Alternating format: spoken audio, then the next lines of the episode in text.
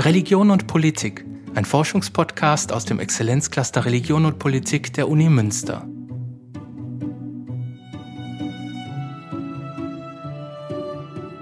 Was tun gegen den wachsenden Antisemitismus?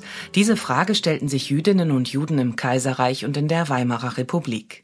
Eine Antwort war die Gründung des Zentralvereins deutscher Staatsbürger jüdischen Glaubens, dessen Mitglieder größtenteils bürgerlich waren und sich der deutschen Kultur zugehörig fühlten.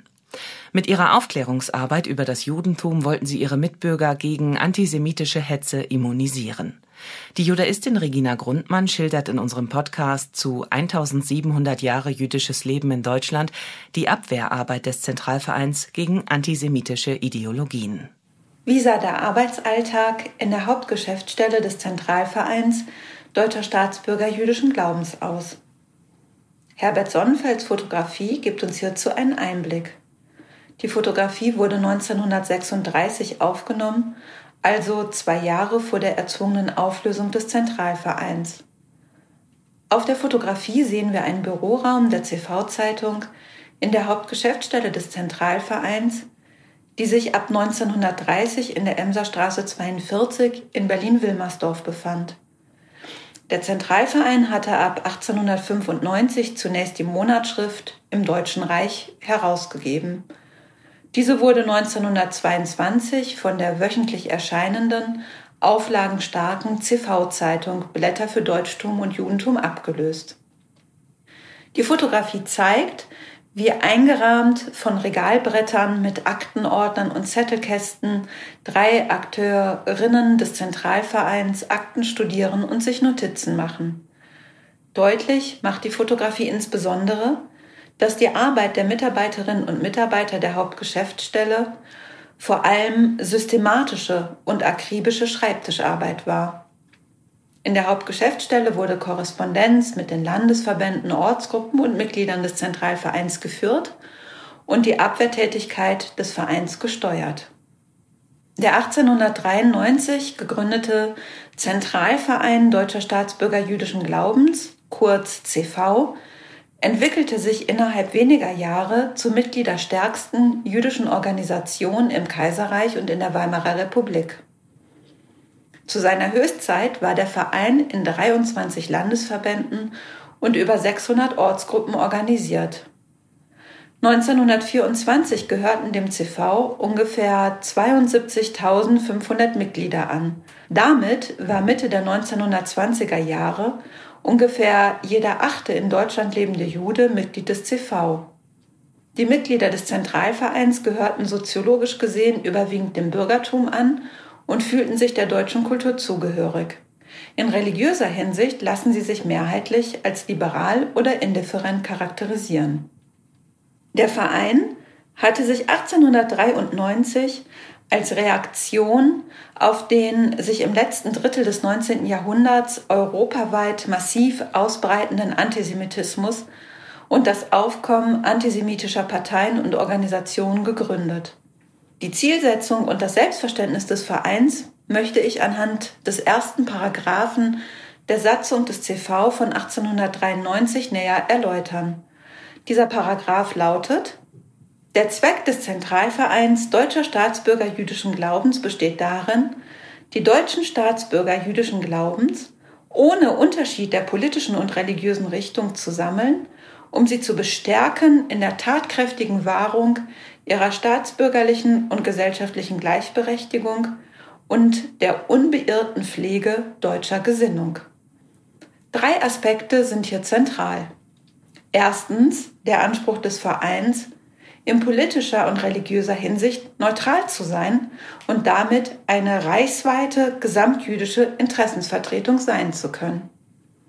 Zweitens wird deutlich, dass der Verein für die vollständige rechtliche und politische Gleichstellung der jüdischen Bevölkerung eintrat und bei der nichtjüdischen Mehrheitsgesellschaft für die kulturelle Anerkennung der jüdischen Bürgerinnen und Bürger warb.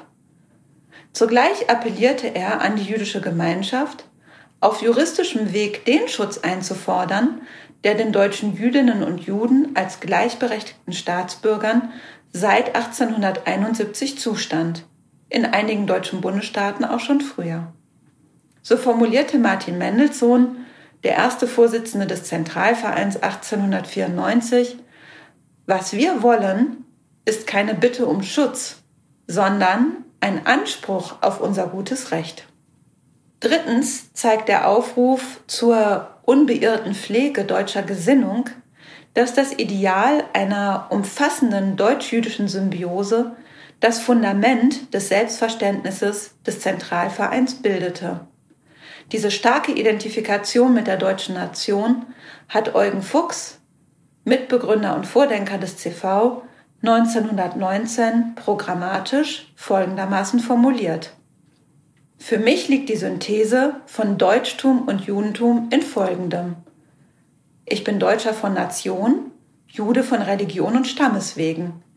Aber diese Art von Stammesprägung differenziert mich nicht in nationaler Beziehung von den deutschen Christen, beeinträchtigt meine Zugehörigkeit zur Gattung Volk nicht und entfremdet mich dem Deutschtum so wenig, wie die besondere Stammesprägung den friesischen Bauer vom rheinischen Industriearbeiter oder dem Berliner Proletarier trennt.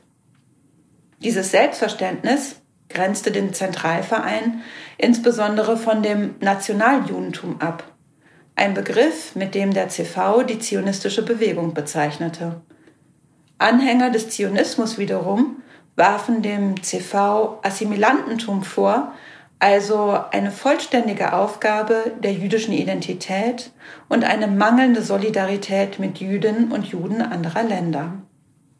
Der CV war 1893 als eine nach außen gerichtete Abwehrorganisation gegründet worden. Wie sah die Abwehrarbeit des Vereins konkret aus?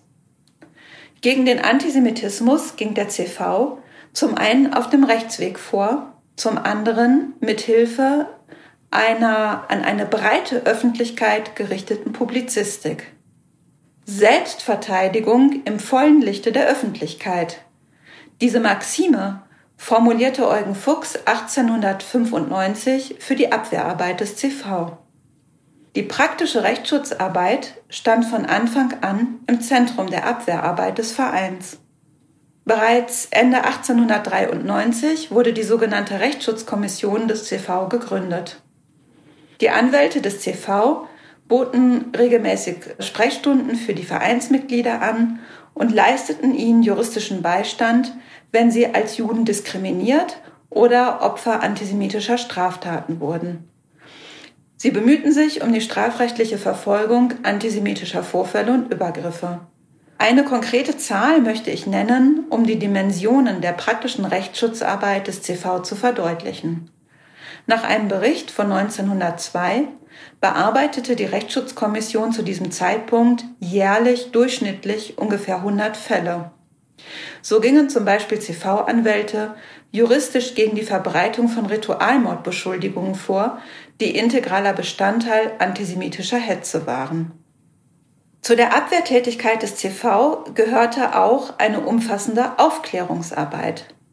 Ziel dieser Aufklärungsarbeit war es, die breite nichtjüdische Öffentlichkeit über das Judentum, über jüdische Religion, Geschichte und Kultur aufzuklären, in der Hoffnung, so Vorurteile beseitigen und gegen die antisemitische Propaganda immunisieren zu können. Bei der Aufklärungsarbeit bediente sich der CV unterschiedlicher Formate und Medien. Etwa die speziell an ein christliches Publikum gerichtete Monatsausgabe der CV-Zeitung, sogenannte Aufklärungsveranstaltungen, Vorträge und Diskussionsrunden sowie Synagogenführungen. Zudem publizierte der CV Broschüren, Flugblätter und Klebemarken mit Parolen wie Das größte Übel ist der Judenhass. Ab 1929 gab der Zentralverein zur Widerlegung antisemitischer Stereotype auch die Sammlung Anti-Anti Tatsachen zur Judenfrage heraus. Die Abwehr- und Aufklärungsliteratur des CV erschien im vereinseigenen Verlag, dem 1919 gegründeten Philo Verlag. Die dort veröffentlichten Schriften wurden zum Teil an Richter und Staatsanwälte versandt, die der Verein als eine Hauptzielgruppe seiner Aufklärungsarbeit ansah, aber auch an christliche Theologen und Geistliche. Waren die hier skizzierten Tätigkeiten nach außen gerichtet, so verfolgt der CV auch eine nach innen gerichtete Bildungsarbeit, die als innere Mission bezeichnet wurde. Entsprechend der Maxime, dass Abwehr auch Wissen über das Judentum voraussetze, richtete sich die Aufklärungsarbeit des CV ab den 1920er Jahren in immer stärkerem Maße auch an die eigenen Reihen.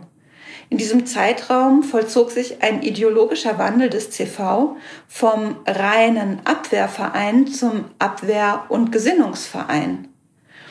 Dieser ideologische Wandel des CV ist im Kontext der sogenannten jüdischen Renaissance innerhalb des deutschen Judentums zu verorten. Vor diesem Hintergrund gewann die Betonung der Notwendigkeit von Wissen über das Judentum sowie eine positive jüdische Identität und die Stärkung jüdischen Selbstbewusstseins immer mehr an Bedeutung. Eugen Fuchs resümierte 1922, Unsere Abwehrbemühungen führten langsam zur Kenntnis unserer Tradition. Und auf diesem Weg gelangten wir zu unserer wertvollsten Waffe, zu unserem Stolz auf das Judentum, zu unserem jüdischen Selbstbewusstsein. Die Strategien der Abwehr- und Aufklärungsarbeit des CV änderten sich im Laufe der Zeit. In der Endphase der Weimarer Republik wurde die Abwehr- und Aufklärungsarbeit des CV ergänzt durch eine breit angelegte Kampagne gegen den Nationalsozialismus.